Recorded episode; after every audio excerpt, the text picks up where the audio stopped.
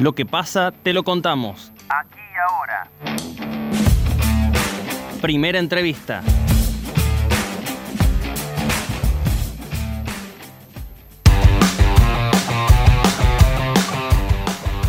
A partir del primero de septiembre próximo vuelve la presencialidad al ámbito judicial. Esto es posible gracias a que la propuesta del Tribunal Superior de Justicia de la provincia fue aceptada por el gremio de judiciales. Estamos en comunicación con el delegado local de la Asociación Gremial de Empleados del Poder Judicial, Bruno Bálsamo. Bienvenido a Noticias al Toque. Javier Sismondi y Susana Álvarez, le damos los buenos días. Hola, ¿cómo le va? ¿Qué tal, Bruno? El gusto de tenerte aquí en la mañana de Noticias al Toque. Bueno, ¿cómo se va a implementar en Río Cuarto este regreso a la presencialidad? Bueno, eh, como bien decían, el primero de septiembre de, ahora, de este año, eh, el Tribunal Superior de Justicia nos comunicó que la, vuelta de la presencialidad en la mayor cantidad de agentes posibles dentro de la, de la Administración de Justicia a nivel provincial. Eh, ello tiene que ver, eh, bueno, con el marco de las políticas que se vienen dando del Poder Ejecutivo Provincial en todos los estamentos de, la provincia, así como del Estado Nacional. Así que bueno, un retorno periódico a la, presencialidad, ¿no? De la mayor cantidad posible de, agentes. Sabemos que bueno, que aquellas personas que, estén cursando un embarazo o algunas enfermedades como con comorbilidad no, no, no tendrían la obligación de volver de manera presencial, pues seguirían realizando eh, las tareas de manera remota pero em, en su mayoría em, retornaremos a la, a la presencialidad. ¿Cómo está preparado eh, a nivel edilicio Río Cuarto para este regreso a la presencialidad y cuál es el porcentaje de vacunados eh, hoy en el Poder Judicial acá en Río Cuarto? Bueno, ese es un tema que, que, te quería comentar.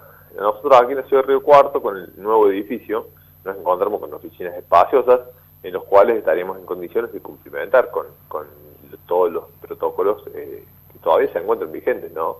Esos protocolos que aprobó el Tribunal Superior de Justicia que establecen dos metros de distancia entre, entre agentes, que establecen el, lavado de manos periódica, la utilización de, alcohol en gel, de alcohol líquido eh, y, la utilización de barbijos, todos esos protocolos todavía se encuentran vigentes y hoy por hoy estaríamos en condiciones en el Río Cuarto de de, por lo menos eh, volver a presencialidad, eh, como decíamos, ¿no? en la mayor cantidad posible de, agentes.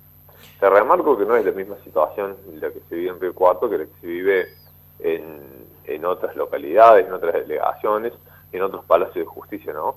Eh, nos encontramos con bueno, muchos edificios que ya, ya tienen sus años, en algunos lugares nos encontramos con casas alquiladas y bueno, que tienen sus problemas edilicios y que muy difícilmente puede volver a la presencialidad al 100%. Eh, nosotros aquí en Río Cuarto vamos a estar relevando, eh, vamos a estar tratando cada caso puntual, hablando con la administración, si, nos, encontramos con un incumplimiento del protocolo, pero bueno, por lo menos estaremos en mejores condiciones que otras sedes. En lo que respecta a la cantidad de vacunados, nosotros no tenemos el número exacto porque no mm, la, mm, la, la parte de recursos humanos del Poder Judicial no nos envió eh, el número exacto. Sabemos que es alto, es alto porcentaje de vacunación, eso tiene que ver con una encuesta que hizo nuestro empleador, una declaración con carácter de declaración jurada, en la cual cada uno de los agentes manifestaba eh, a qué esquema de vacunación había excedido y bueno, y cuántas dosis había, había percibido, ¿no? Y también eh, debía manifestar a aquellos agentes que habían optado por, por no recibir la vacuna. Eh, así que bueno, el número exacto no lo tenemos.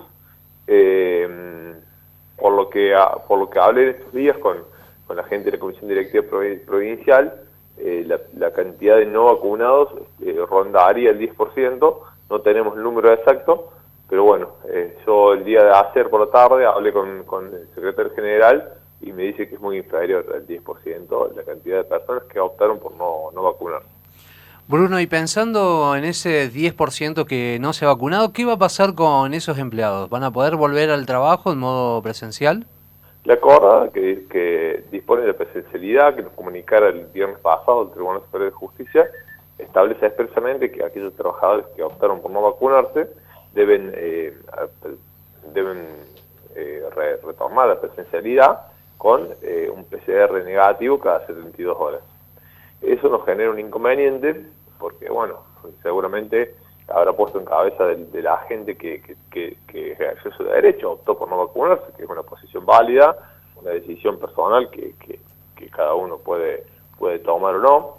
Eh, poner en cabeza de este agente un PCR negativo cada 72 horas es un gasto, la verdad que es muy importante.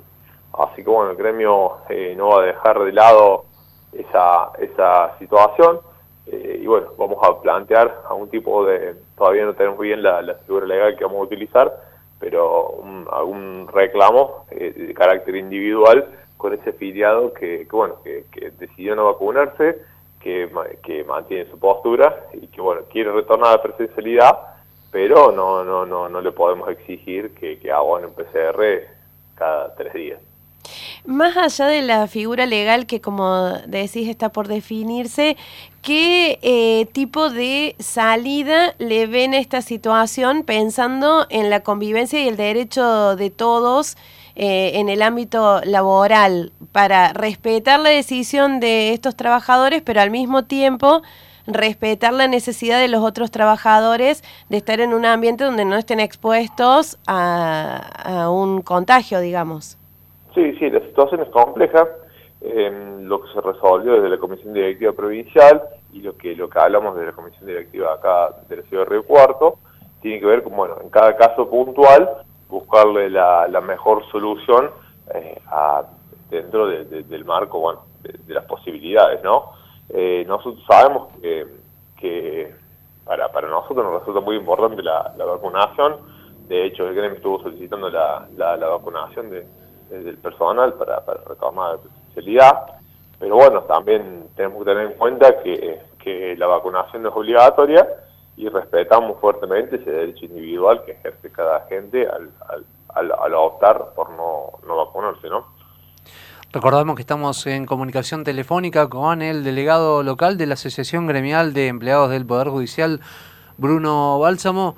Eh, Bruno, ¿cómo han iniciado la pandemia y el trabajo desde la casa, no? Sobre todo teniendo en cuenta, bueno, en el curso de los procesos judiciales y, teniendo en cuenta que uno de los reclamos que más se hace en el ámbito judicial es la lentitud. Sí, eh, desde el comienzo de la pandemia, eh, nosotros, digo nosotros los empleados judiciales, no solamente los agremiados, digamos, todas las personas que componen el, el Poder Judicial de la provincia de Córdoba, nos pusimos a disposición de nuestro empleador eh, quien efectuó los cambios que necesitábamos para realizar las tareas de manera remota, ¿no? Eh, se ajustaron los procedimientos, se, se, creó el, expediente electrónico, el expediente mixto, muchos de los expedientes que, eran papel pasaron a ser mixtos a partir de, bueno, de las resoluciones del Tribunal Superior de Justicia, por lo cual eh, se podía tranquilamente trabajar de manera remota. Eh, en ese marco te tengo que decir que nosotros pusimos a disposición eh, nuestras computadoras, nuestros celulares, eh, nuestros, nuestros servicios de internet, nuestros hogares, para efectuar esta, esta tarea.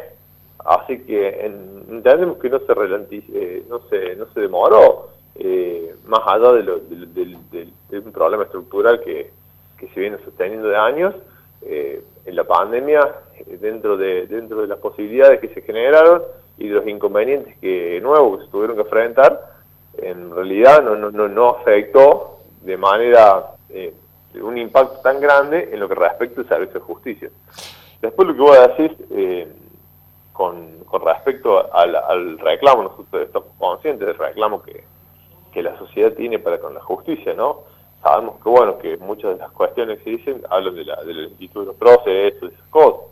Eh, nosotros tenemos que decir que eh, la justicia la componemos entre todos, la componen eh, los integrantes del Poder Judicial, los funcionarios y magistrados, eh, también le componen los, auxiliares de la justicia, ¿no? como son los, letrados litigantes, los peritos, y bueno, y hay, hay, una serie de, cuestiones que, tienen que ajustarse, pero que no solamente se, se acaban con, con, los integrantes del Poder Judicial, ¿no? Eh, también te tengo que decir que la segunda circunscripción judicial, que es la, de Río Cuarto, eh, es grande, es muy grande. Y el crecimiento demográfico que ha tenido no solamente el ciudad de Río Cuarto, sino todos los, pueblos de la zona, eh, es, muy importante. hoy por hoy eh, los pueblos tienen una cantidad de, personas que, de cantidad de habitantes que bueno, ha aumentado mucho y eso se, se, nota por supuesto en el servicio de justicia. Yo personalmente me desempeño en la parte laboral, estoy en la Cámara del Trabajo, eh, hoy por hoy se, ha creado por ley la segunda Cámara del Trabajo y la y otro juzgado de conciliación del trabajo, sería el tercer juego de conciliación del trabajo. por supuesto que, bueno, presupuestariamente todavía no, no tenemos noticias de cuándo, cuándo se crearía se crearían estos juzgados, pero a nosotros nos, ayudaría muchísimo en el que hacer diario eh, que, ese crecimiento de la, de la población se vea reflejado en, en, el Poder Judicial, ¿no? Bruno, ¿cómo se va a proceder si detectan algún caso de contagio de COVID? Mirá, eh, es un tema ese porque la presencialidad del 50%, como se exigía desde... En realidad el Tribunal Superior de Justicia lo que exigía es, bueno, lo dejaba en cabeza de cada jefe de oficina que tomara la decisión que, creyera oportuna en lo que respecta a, la presencialidad. Nosotros desde el gremio nos pusimos eh, firmes en exigir el 50% de, presencialidad como interpretación de la, de la y como interpretación que, bueno, el mismo Tribunal Superior de Justicia eh, nos, venía brindando que, era, que resultaba válida. Ellos tienen, tienen una explicación en lo que respecta al cuidado de la salud de aquellos integrantes del Poder Judicial, pero también tiene que ver con la prestación de servicios de justicia.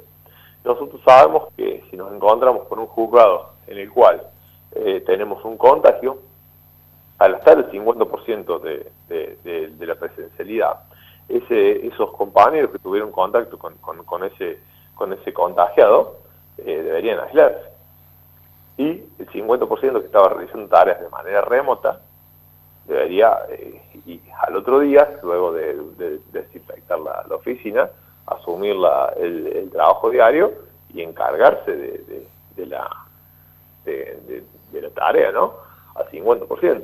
Hoy por hoy, si nos vamos a encontrar con oficinas que estén al 100%, que estén garantizadas la presencialidad, en el caso de tener a un, contagiado, seguramente se tendrán que aislar sus compañeros de oficina, y bueno, y si no, y si estaban presentes todos los integrantes, esa oficina quedará cerrada, se trabajará de manera remota, se recibirán los, escritos de, de manera de manera remota por, por el sistema web que tiene la, el Poder Judicial de la Provincia de Córdoba.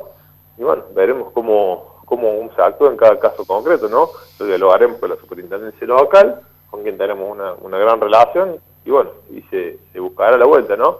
Pero el, panorama es complejo, nosotros sabemos que, bueno, que, que hay, se espera eh, una, alguna especie de pico en, estos, en este próximo tiempo por la variante Delta, así como una situación que, que que es compleja, que viene siendo compleja desde el comienzo de la pandemia, y bueno, nosotros en principio no tenemos inconvenientes con la, con la presencialidad, pero bueno, eh, también eh, pensamos que a lo mejor eh, resultó apresurada la, decisión, ¿no?